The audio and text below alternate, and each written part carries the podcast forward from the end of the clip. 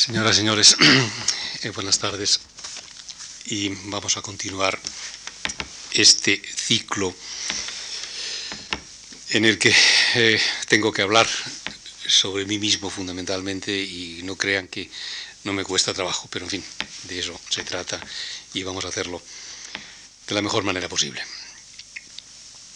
Mm, decía el, decía el primer día que había elegido para este ciclo la palabra compromiso por las connotaciones que tiene de exigencia con, de postura ante una serie de conceptos y realidades que conforman nuestra existencia.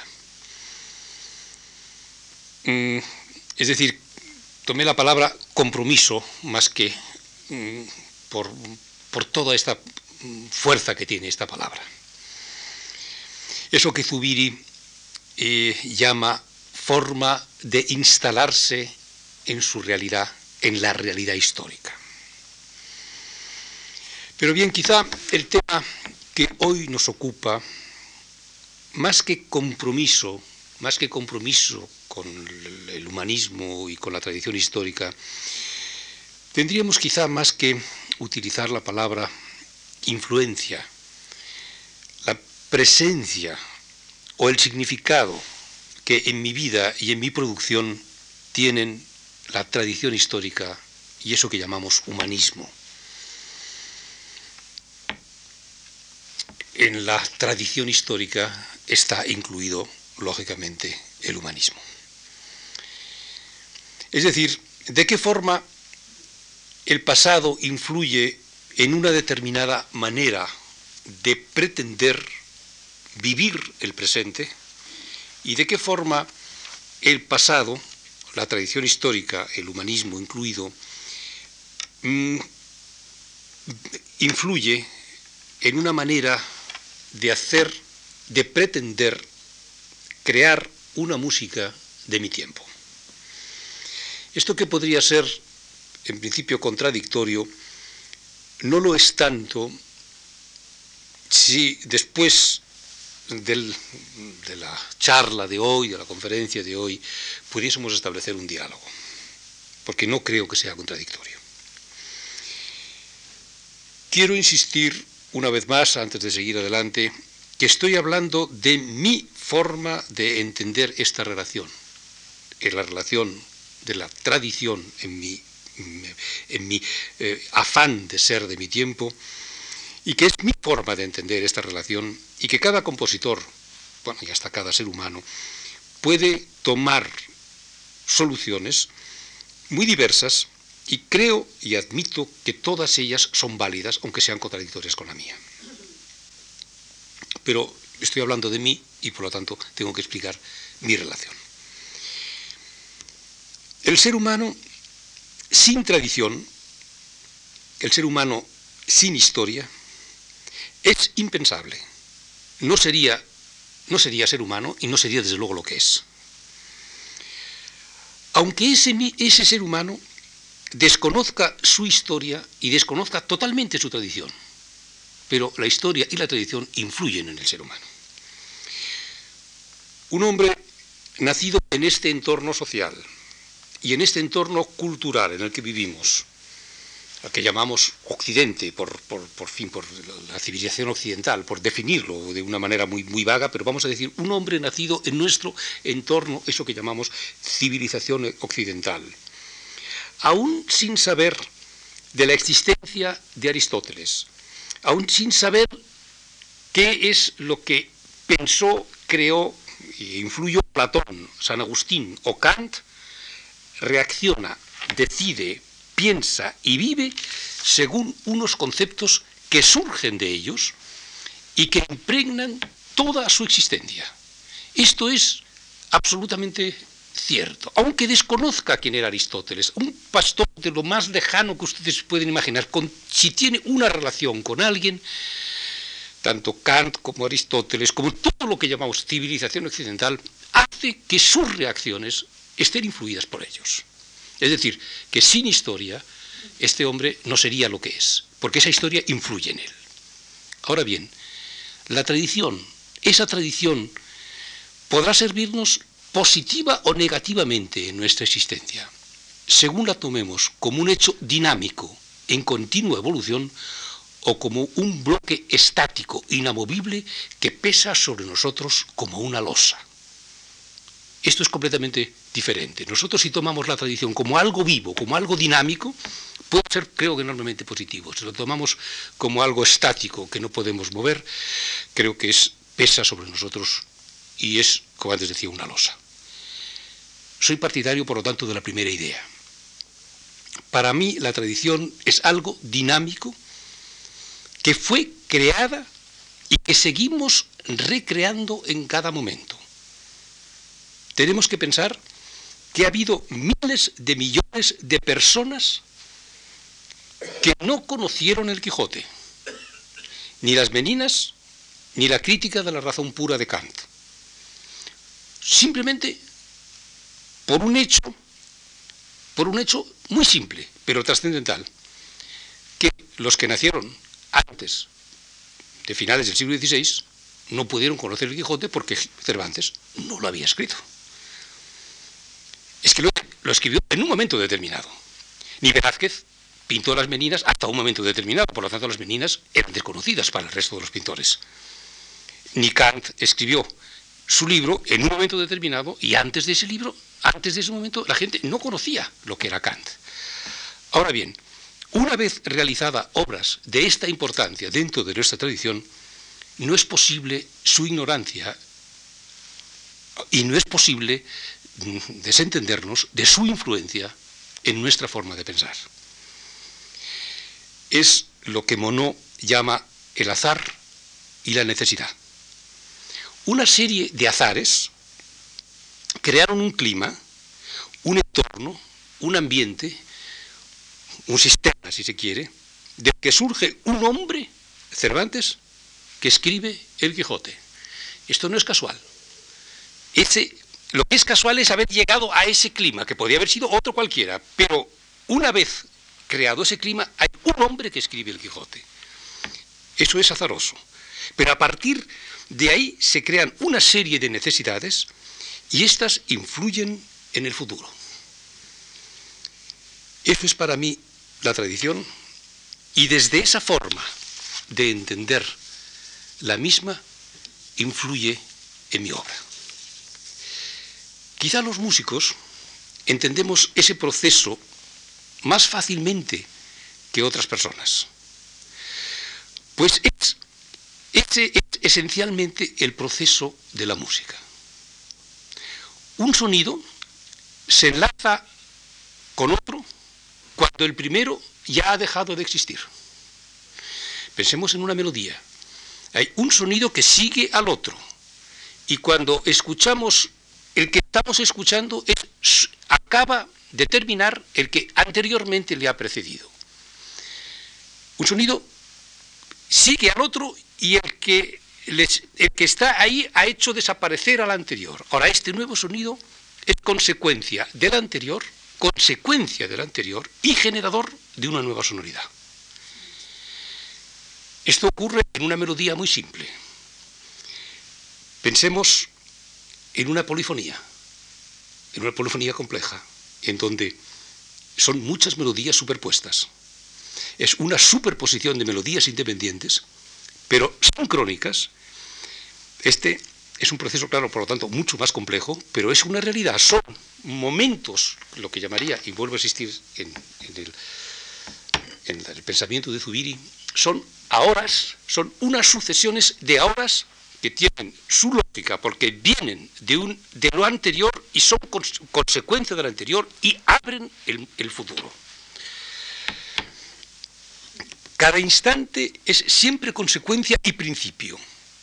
El compositor quizá lo único que hace es ordenar en el tiempo que esta sucesión de ahoras para que generen un discurso lógico y bello las formas que empleen, las técnicas, los métodos, etcétera, eso, es, eso ya es cuestión personal. Dependen de las circunstancias impuestas por el tiempo, el lugar y la tradición en la que está inmerso el autor, pero eso es adjetivo.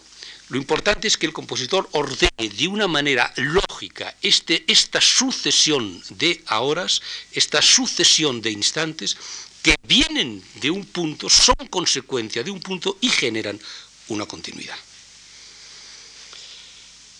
He dicho alguna vez, y siempre ha causado un cierto asombro, que en todo momento estamos haciendo tradición, que nuestros actos y nuestras obras son frutos sí de ese cúmulo de azares que al igual que en el siglo XVI condicionaron o contribuyeron o hicieron posible que se hiciese, que se escribiese el Quijote, condicionan también nuestra producción. Pero a partir de ahí, nuestra producción también condiciona el futuro. Y ahí está, creo, la gran responsabilidad que asumimos. Somos una cadena. No pensemos que la tradición es algo que está allí, que Juan de la Encina es muy importante, que Tomás Luis de Victoria es muy importante. Nosotros, dentro de nuestra más absoluta modestia, también estamos, estamos haciendo tradición. Y dentro de 200 años se hablará se hablará de aquel que haya hecho lo mejor dentro de su momento, pero estamos creando tradición. Y esto muchas veces se nos olvida y sobre todo se nos olvida por la responsabilidad que asumimos. Es como el discurso musical. Si en un momento hago sonar un fortísimo, lo que sigue a ese fortísimo, la sonoridad siguiente está condicionada está condicionada por ese fortísimo. Bien sea por contraste, es decir, un pianísimo, o bien sea como una continuidad de ese fortísimo. El ahora siguiente, la continuación de ese ahora, es también una forma de definir el tiempo, no le puede ser indiferente.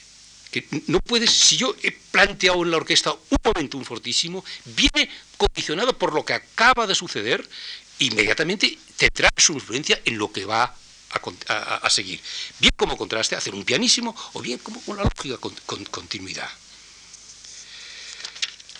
Mm,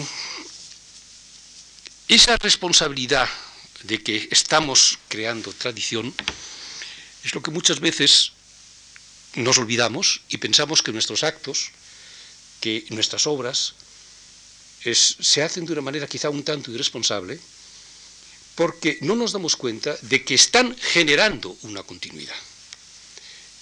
Y eso exige que el compositor, el creador, el artista, tenga el mayor respeto con aquello, no ya consigo mismo, sino con el oficio que ejerce. Y aquello que hace lo haga de la mejor manera posible, para que también en la continuidad de su oficio exista una continuidad de calidad es lo que, vuelvo a insistir en Zubiri, Zubiri llama la estructura dinámica de la realidad. Piensen en estas palabras que tienen un enorme sentido y una enorme profundidad, la estructura dinámica de la realidad. En un momento dado se concentran una serie de fuerzas de las que surge un hecho que al mismo tiempo es consecuencia de y principio para un desarrollo. Esta es mi idea fundamental de la tradición en la que incluyo el humanismo. Y este es mi compromiso con la tradición y mi compromiso con el humanismo. Voy a comentar cómo tomo este principio, este concepto, en algunas de mis obras y cómo me sirvo de datos concretos de esa tradición viva para sobre ellos estructurar alguna de mis obras. Y para ello he traído como ejemplo, como ejemplo de mi forma de pensar, tres eh, fragmentos, tres obras que están influidas por este concepto de la tradición. Voy a empezar por hablar de versos. Versus es una obra escrita en 1983 y dedicada a Javier Zubiri, con el que tuve una relación de amistad, yo no sé si desde el punto de vista de discípulo a maestro, porque él nunca me trató a mí como discípulo, yo siempre a él como maestro, y tuve la enorme suerte de tratarlo como amigo. Pues bien, Versus está dedicada a él. Versus es, era una forma paralitúrgica que se hacía en la iglesia mm, de finales de la Edad Media, principios del, eh, del Renacimiento, y era una, una forma, te digo, paralitúrgica. Consistía en lo siguiente, sobre un texto se recitaba un texto bíblico, generalmente del Antiguo Testamento, que servía de base. Sobre este texto, a, continuación, se sucedían un canto gregoriano en, que estaba basado más o menos en la idea del texto, del texto eh, bíblico. Después venía una oratoria, una oratoria sagrada. Después, mm, un motete, el motete de la naciente polifonía, basado también en, la misma idea del texto. Después, un tiento de órgano. Después se volvía otra vez a la palabra que ya se, se pedía que fuese improvisada y al final se improvisaba una, una secuencia de órgano. Es decir, era una continuidad de, elementos mm, entre palabra y música sobre un tema dado, era una especie de variaciones sobre un tema dado. Esta forma me sirvió de base para estructurar una obra que tuviese una forma musical, era un tema con variaciones, pero que no fueran variaciones sobre una un tema musical, sino un tema que extra musical, como aquí en este caso, como en el caso del versus litúrgico, era una idea sacada del Antiguo Testamento. Y el hecho que a mí me sirvió de base para variar era un hecho concreto y después toda la serie de consecuencias que se derivan de ese, de ese hecho. Todo una serie de desarrollos basados en una idea, un tema con variaciones. Pero insisto, el tema no es un tema musical. Por lo menos en principio. Luego sí, luego sí se convierte en un tema musical. Vamos a analizar el hecho. En 1497 moría el príncipe don Juan, el hijo heredero de los reyes católicos las consecuencias históricas, las consecuencias políticas, las consecuencias que para nuestra historia tuvo este hecho, creo que son lo suficientemente eh, claras y conocidas para ustedes que no hace falta comentarlas. Pero yo creo que todavía de este hecho de la muerte del príncipe de Juan estamos todavía percibiendo las consecuencias. Es cuando se habla del Big Bang, que todavía parece ser que se pueden escuchar los ecos de ese Big Bang, pues yo creo que todavía la muerte del, príncipe de Juan son, es un Big Bang que se produjo y que todavía estamos mm, sufriendo en muchos aspectos las consecuencias de esta falta de un heredero de aquello que crearon los reyes católicos. Pero hay una consecuencia de hecho cultural, que es la que a mí me va a servir. O sea, yo tomo el hecho, la muerte del príncipe de Juan, y luego una consecuencia de cultural que es que es un compositor como Juan de la Encina, escribe un madrigal que titula Triste España, Triste España sin ventura, como consecuencia de este hecho. Esta es un madrigal que es una maravilla, tanto musical como poéticamente, y que titula Triste España sin ventura, y este es el hecho musical que a mí me sirve como principio de mi obra. Es unir el hecho real con su consecuencia histórica inmediata. Escribo pues una obra, empiezo la obra con la cita textual de las palabras y la música de Juan de la Encina, pero vistas desde mi realidad histórica del siglo XX. Digo de la música y las palabras aunque claro, en la obra mía no se canta, sino solamente se, toca eh, la, música, falta la palabra, pero en la partitura están escritas encima de los oboes y de los, de los fagotes que hacen, el, reproducen el madrigal de Juan de la Encina, están escritas las palabras Triste España sin ventura. Como anécdota, esta obra está escrita por encargo, es un encargo que me hizo una obra para orquesta, que me hizo la Tonhalle de Zurich, y yo escribí este versus. Y cuando el estreno me pidieron que tradujese ese triste España sin ventura, todos te deben llorar, despoblada de alegría, para nunca en ti tornar. Mm, pues esto pues, no era demasiado difícil traducirlo al alemán.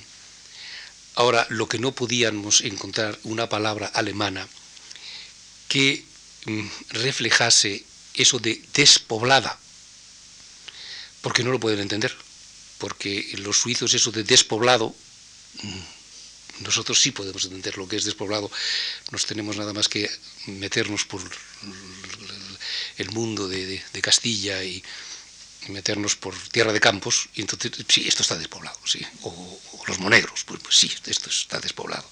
Bueno, pero es que en alemán no existe una palabra despoblado porque no lo pueden entender, porque algo tiene que haber. Bueno, pues es que esa, esa síntesis que hace, que me parece que es una maravilla, eh, eh, Juan de la Encina, despoblada de alegría, es que no hay nada para nunca en ti tornar.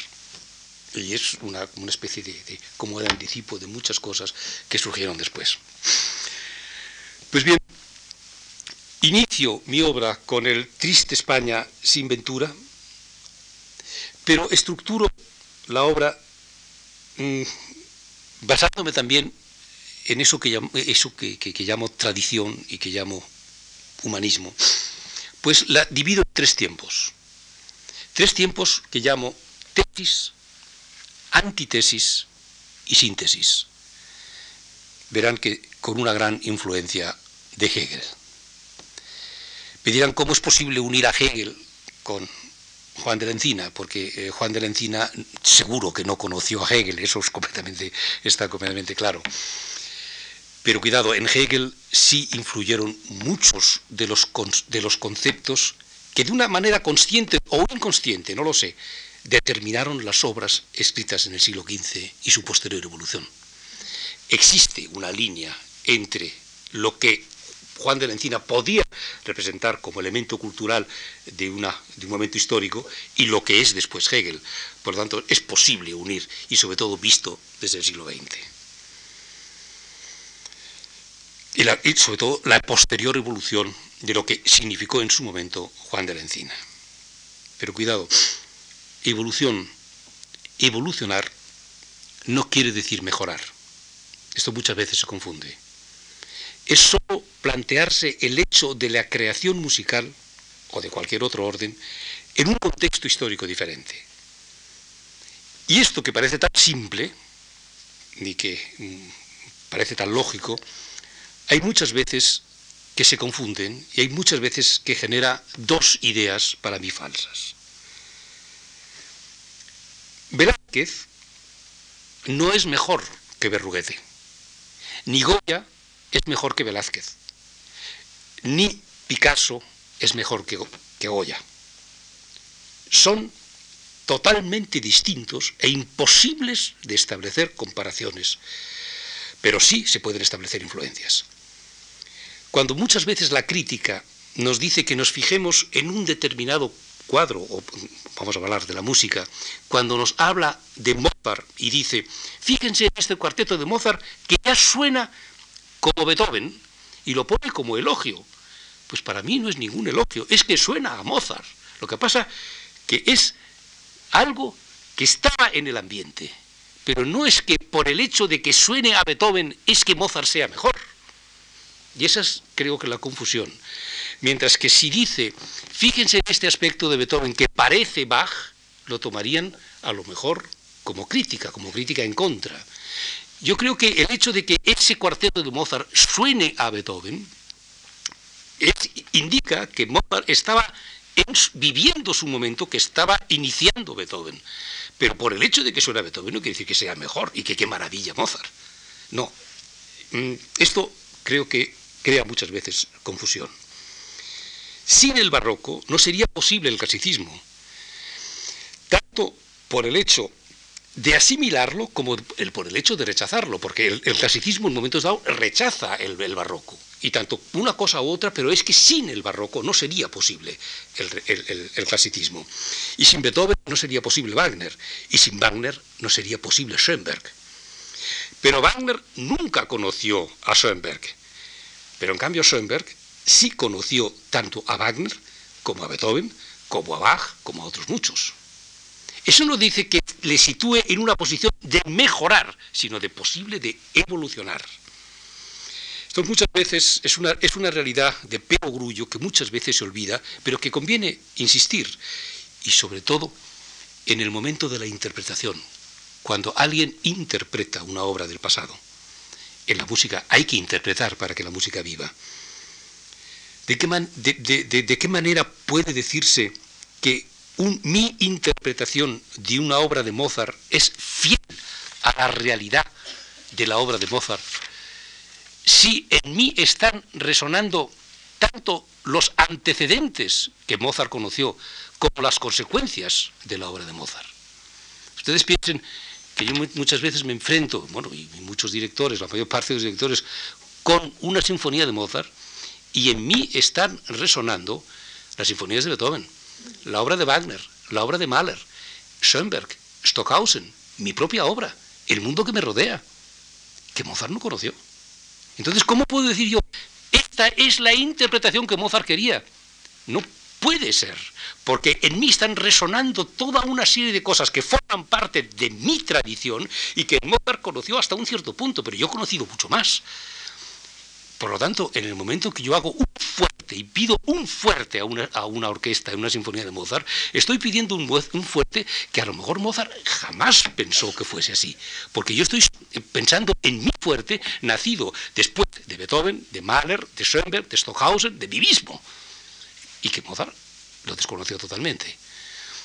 Insisto que también esta es una verdad de perogrullo, que muchas veces la crítica eh, no, sí, no, lo tiene en cuenta y sobre todo ciertos, eh, ciertos intérpretes de lo que se llama la música, eh, la música del pasado, que tocan con instrumentos del pasado, y nos quieren explicar que eso es la realidad. Eso es absolutamente imposible de reproducir, porque nosotros la estamos falseando, porque las oímos con los oídos de hoy, de nuestro momento. Pero perdonen, creo que me he ido muy lejos de, de unas vías establecidas y pero en fin, estamos hablando de tradición y estamos hablando de música y me, perdonarán el que de repente me, desvíe. Em, volvemos a versus. Ya digo, obra escrita el año 83, dedicada a Zubiri, en tres tiempos, tesis, antitesis, síntesis, basada en el texto de Juan, en la, música de Juan de la Encina, Triste España sin ventura. Eh, ¿Por qué tesis antitesis y síntesis. Porque la realidad, tal y como ante mí se presenta, es la muerte del príncipe don Juan y el canto y el cántico fúnebre que hace Juan, Juan de la Encina sobre ese hecho. Esa es la tesis. Una de las formas de enfrentarse a un hecho negativo en nuestra vida es no aceptarlo como tal es rechazarlo, es no aceptar el, ese hecho y no rechazarlo totalmente y seguir como si este hecho no hubiese existido. Esto, claro, es una postura imaginaria, esto no es una realidad. Y esto es precisamente lo que es la, la antítesis. Yo no acepto el hecho histórico de la muerte de Juan de la Encina y lucho contra ello. Este es el segundo tiempo, que es la antítesis, la antítesis del hecho histórico. En este segundo tiempo no aparece en absoluto Juan de la Encina. La síntesis, que es el tercer tiempo, es la superposición del primero, la tesis, y del segundo, la antítesis, que es aceptar el hecho, aceptar la realidad, pero desde mi interpretación. Es decir, la realidad, y ahora entramos en un problema bastante complejo, para mí la realidad no existe. Lo que sí existe es la posición que nosotros tomemos ante ella. Es mi interpretación de esa realidad. Esa es, esa es para mí la realidad. Ahora, la realidad en sí misma no existe. Es como yo me presento ante ella. Entonces, si yo la rechazo, si es un hecho que no me conviene, tendré que aceptarla, pero siempre a través de mi interpretación. Esto sería muy largo, nos llevaría muy largo, muy lejos, y por eso creo que hacerles, me parece oportuno, hacerles escuchar este, el, principio, el inicio de la cita textual del principio de Versus, que es la cita textual de Juan de la Encina, y verán que la cito con mm, oboes y fagotes, que son los instrumentos que podían eh, recordarnos una cierta sonoridad eh, de la época, de finales del, del, del 15, pero hay por debajo una, unas sonoridades de cuerdas y de trompas que, mm, que nos sitúan en el siglo XX. Y divido las cuatro estrofas del texto, las divido en, cuatro partes, dejando un margen en el centro, o sea, separándolas mucho, para que el comentario que está haciendo los instrumentos de cuerda, ese comentario al texto de Juan de Lentina, me sirva luego como prolongación y como continuidad de lo que, eh, de lo que he expuesto. Al final se termina con una especie de procesión fúnebre pero ya sacada completamente del, contexto de la música de Juan de la Encina, sino profundamente música de mi tiempo. Mm, la forma de hacer, si alguno después tiene interés en ver, eh, es dejando que no sea sincrónico, haciendo que no sea sincrónico los instrumentos de viento con los instrumentos de cuerda, sino que vayan siempre desfasados una corchea hasta una corchea con puntillo, hasta una negra, una negra de tresillo, y esto produce una especie como de resonancia porque no van juntos. Eh, eh, al principio era muy curioso porque los músicos decían, pero si no tocamos juntos, no, es que no tienen que tocar juntos. Y esto les creaba una cierta inquietud. Bien, vamos a oír el principio del, versos. Vamos, Bien,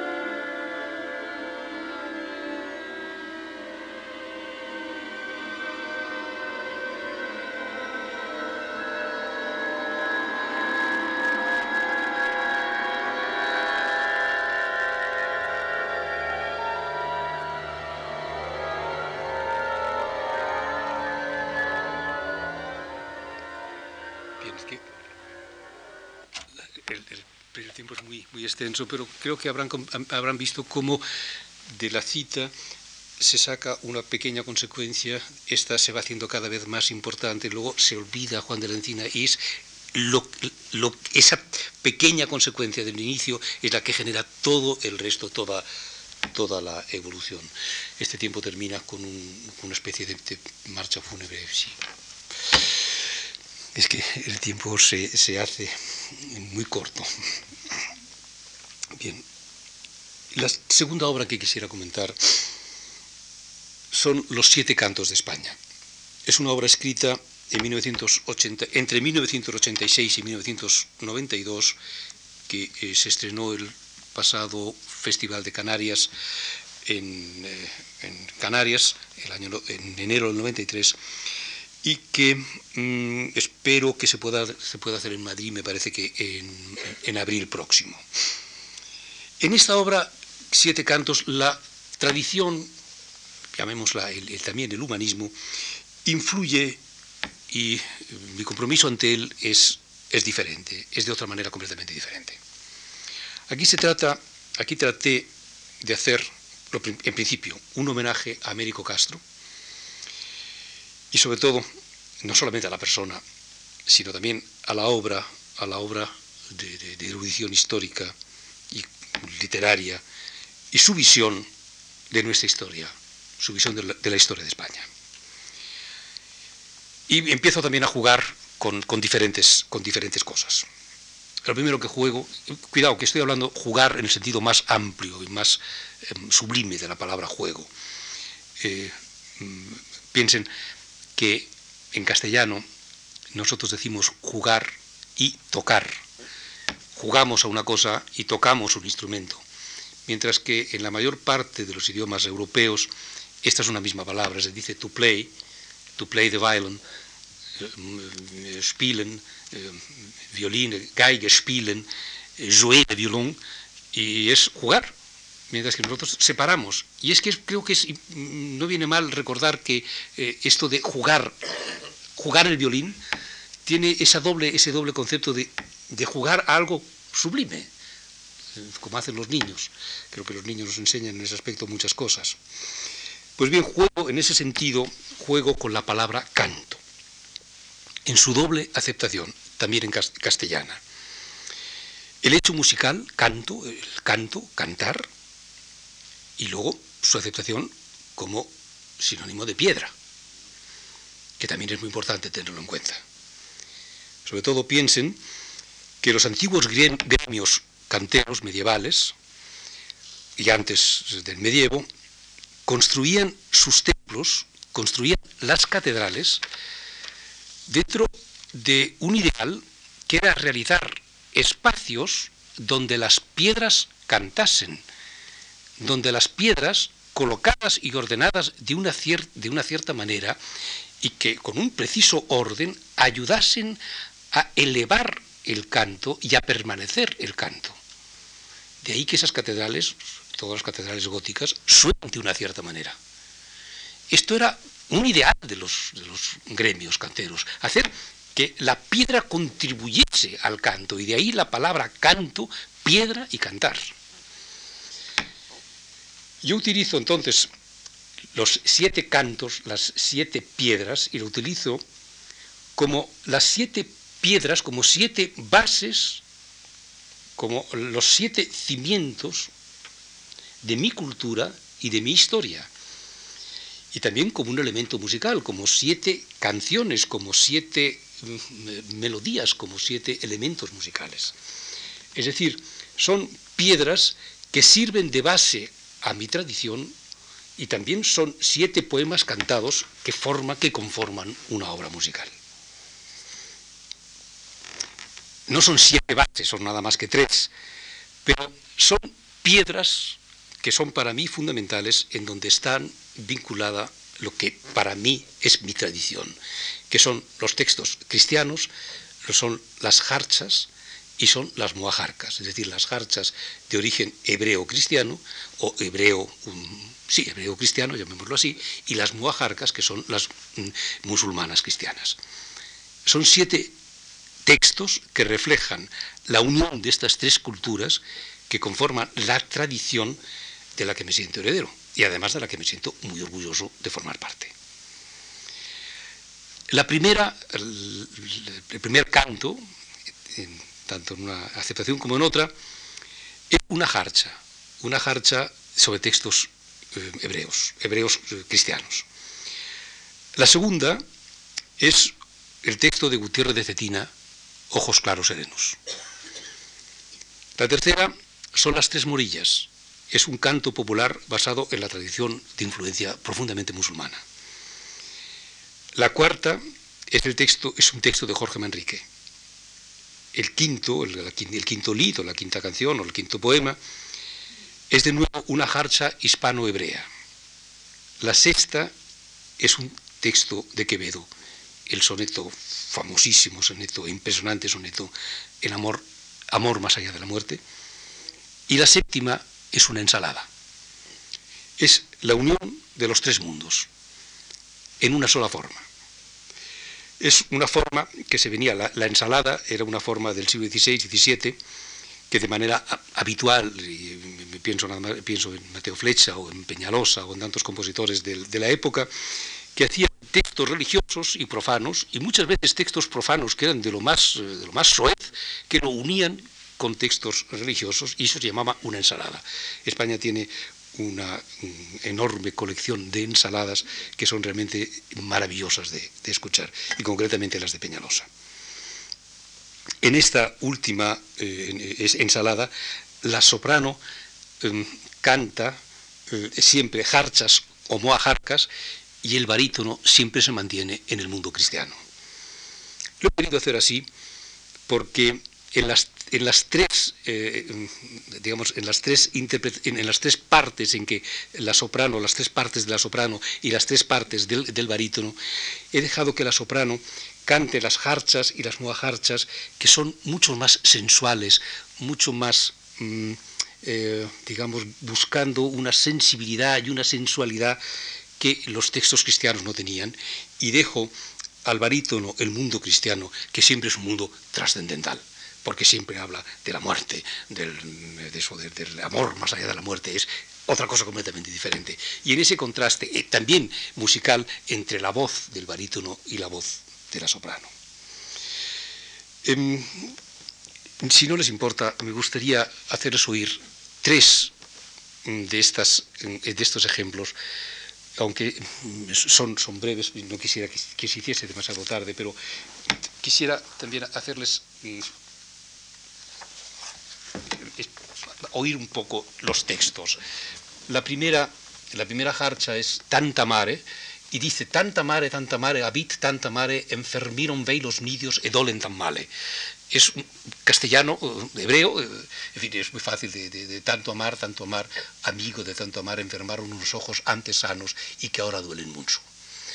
El segundo texto, en fin, creo que es conocido por todos, el que, voy a, hacer oír, que es el, texto de Jorge Manrique, pero que quizá convendría tener una explicación, porque si no el texto no se entiende. Dice, aquestos, aquestos y mis enojos tienen esta condición, que suben del corazón las lágrimas a los ojos. Esto mm, en principio no tiene, eh, no tiene una explicación, sino se explica que Jorge Manrique eh, improvisó, parece ser que improvisó este texto ante una noria y que cuando veía subir las, los, eh, las, esos pequeñas, ¿cómo, se llaman? Las, cangilones, eso es, cangilones que salen y suben el agua, cuando vio surgir los cangilones, entonces se refirió a ello y le decía, aquestos y mis enojos tienen esta condición que suben del corazón las lágrimas a los ojos. Es en cuatro líneas, no se puede expresar, creo, una idea más, más bella, pero siempre trascendente, siempre algo serio, mientras que eh, la, soprano dice otras cosas. Mm. Em, perdón, eh, yo donde quería eh, hacer, hacer oír era no la primera, sino la tercera de las canciones, que es el texto que baso en el texto musulmán, que es la famosa mm, Las Tres Morillas. Em, el texto es eh, Tres morillas me enamoran en Jaén, Aixa y Fátima y María, tres morillas tan, tan garridas iban a coger olivas. En fin, creo que todos conocemos este texto eh, y música anónima, pero basada en el mundo hispano-musulmán. Aquí tomo la melodía tal cual, al principio, la melodía eh, de, de esta canción. Si bien lo que hago es para darle una mayor expresividad de tristeza, cada vez se va haciendo la melodía más larga y en vez de mantener el ritmo, lo que hago es añadir siempre un elemento temporal más para que sea cada vez más larga hasta que la melodía llega a no, a no percibirse, aunque son las mismas notas. Es decir, lo que hago es es ensancharla y acompañarla por un mundo completamente ajeno completamente ajeno a la melodía. La soprano canta la melodía antigua y la orquesta lo único que hace es crearle un fondo, un fondo que no tiene nada que ver, pero que al final llega a confundirse totalmente y que crea un estado dramático mm, completamente eh, diferente. Y el final, la última, que es esta ensalada, en ella dice, ¿qué faré mama? Meu habib es adyana eh, ¿qué, haré, madre? Mi amigo está en la puerta. Eh, ¿Qué asmar arham an ain, que es dificilísimo de pronunciar, ¿qué podrá llevar al gaiba habibi? Esto es lo que dice ella que está hablando en medio de textos eh, hebreos cristianos, musulmanes cristianos. Y él no. Él está dentro del vergel moriré, dentro del rosal matarme han. Y luego toma otro, otro texto de, de, de Jiménez de Urrea. ¿Por qué queréis ojos ver pues el mirar se paga con el llorar. Es decir, es ese mundo eh, sensible, sensual, de, pues eso, de la ala talus, de tantas cosas que nos hizo conocer eh, eh, Américo Castro, y al otro lado es esa cosa trascendente del, castellano, de, esta terrible frase, ¿por qué queréis ojos ver? Pues el mirar se paga con el llorar. Y esto está superpuesto totalmente superpuesto, el uno incide en la forma de cantar del otro. Estas son las, las tres morillas.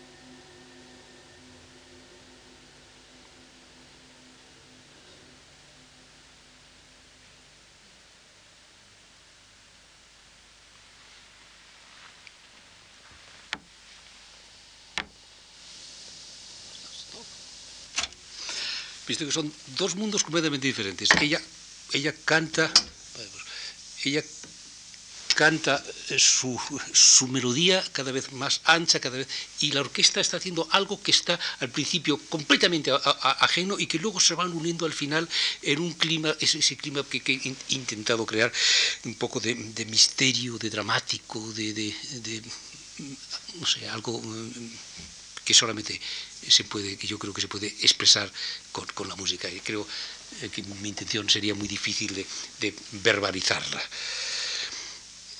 antes hablaba que iba a poner eh, algunos ejemplos más, pero es que no quiero abusar de su paciencia. Y en cambio sí me gustaría, para terminar, poner un breve también un breve ejemplo de cómo la tradición puede influir de otra manera completamente diferente, porque aquí llegamos que, digamos, que la tradición influye, la tradición, eh, esa, tradición histórica cargada de, de, eso que llamamos humanismo, influye de una manera trascendente.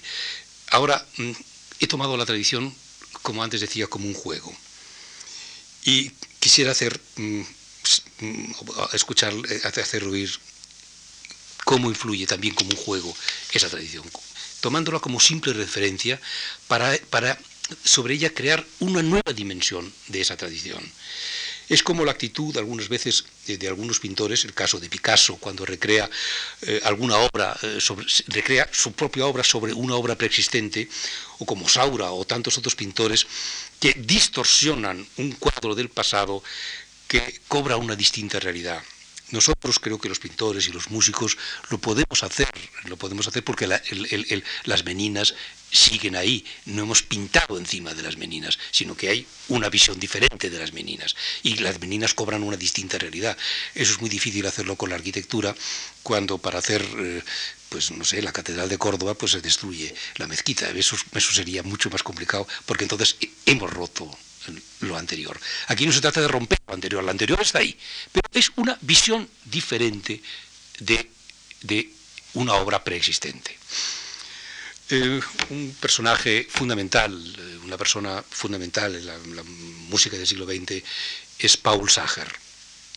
Paul Sager es un eh, mecenas suizo que ha hecho posible gran parte de la música contemporánea desde pues desde Stravinsky, eh, Schoenberg, Webern, Bartok, eh, porque ha encargado muchísimas obras y ha sido amigo de muchos. Este hombre, eh, tengo la, enorme suerte de, haber coincidido muchas veces con él y ser muy amigo suyo, y cumplía 80 años el año 86. Entonces, este, la ciudad de Basilea, de donde él vive, la ciudad de Basilea me encargó una obra para celebrar su cumpleaños no es que me la encargase Paul Sager, sino era la ciudad de Basilea, de la cual él es hijo, hijo predilecto de esa, ciudad, me encargaba que la orquesta quería hacerle un regalo, que quería que fuese una obra mía la que sirviese como regalo. Me produjo una, enorme alegría hacer esto, pero también una, gran responsabilidad. Y entonces lo que hice fue aportar mi tradición. ¿Qué podía yo aportar a Paul Sager? Pues exclusivamente mi tradición. Y entonces orquesté dos obras de órgano, una de Cabezón, un tiento de Cabezón, y la famosa batalla imperial de Cabanilles. A esto, a estas em, dos obras que están eh, separadas realmente por 100 años, yo las unía musicalmente, introducía mi propia forma de entenderlas hoy y además introducía dos elementos que le daban pues, una, pues, una, una, lógica. Primero, los tambores, los tambores basilienses. Los tambores basilienses se tocan en estos días, están tocando, no se puede vivir en Basilea, porque salen en carnaval, arman un escándalo tremendo y hacen realmente una, cosa muy bonita porque em, Basilea, que es una ciudad así bastante triste, bastante apagada, estos días se convierte en una locura gracias a estos tambores. Y después, que estos están metidos dentro de la obra, y después el nombre, el propio nombre de Sager, tomándolo en su acepción eh, alemana, que es es, es le, añado una E al principio, ES, que es es, que es mi bemol, después A, que en, alemán es un La, una C, que es un Do, Sager, una H, que es un Si natural, y un E, Sager, que es la E, es un Mi natural, y después le añado al Re, al R, le añado Re, que es la palabra re. Entonces, re me organiza una serie de, notas que introduzco dentro del, del, mundo, de Cabezón y que suena como si fuese Cabezón. Pero claro, Cabezón no escribió nunca algo para Sager, eso es indudable. Es un juego, pero es un juego en el más alto sentido de la palabra.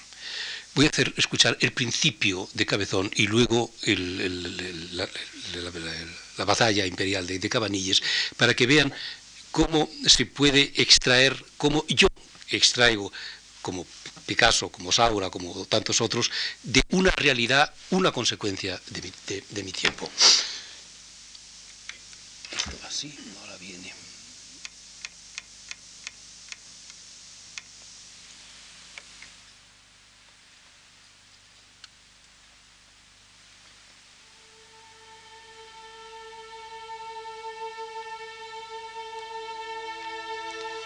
Esto es cabezón. Este es el tiento de cabezón.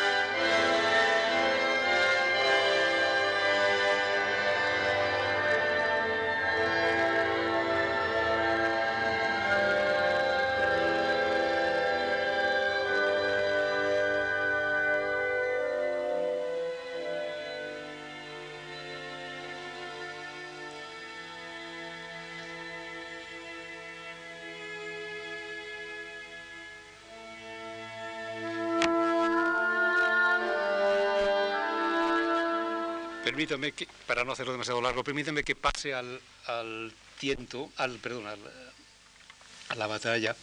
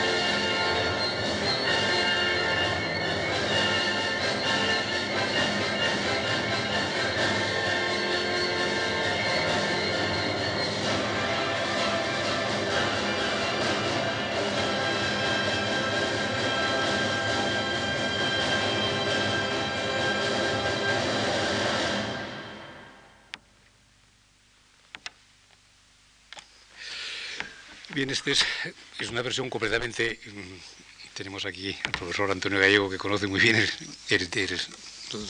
la obra de Cabanilles.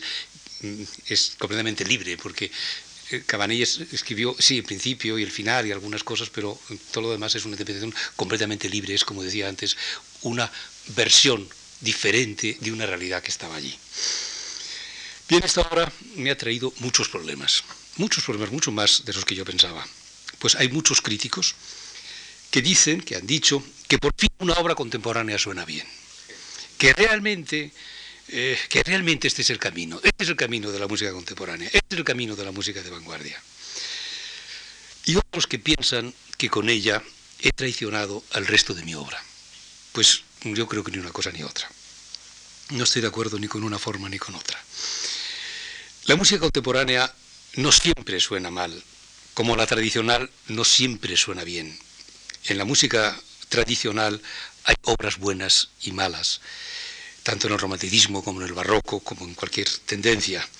Y las malas, esas sí suenan mal, y de esas hay montones.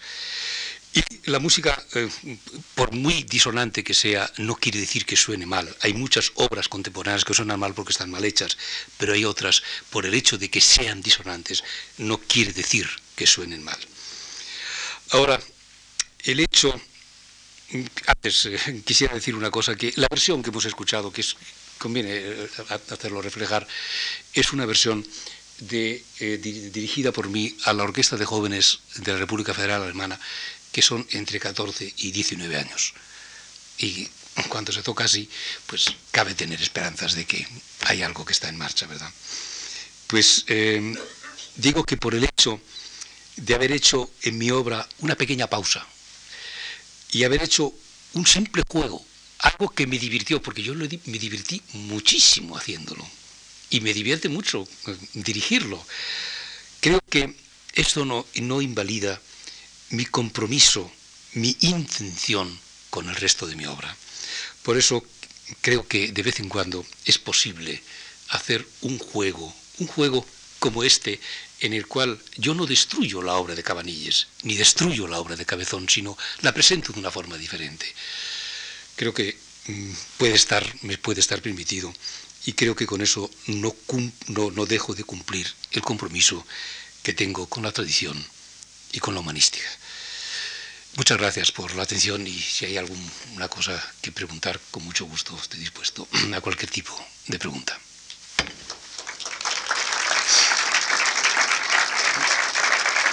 Muchas gracias. Muchas gracias. Queda abierta la...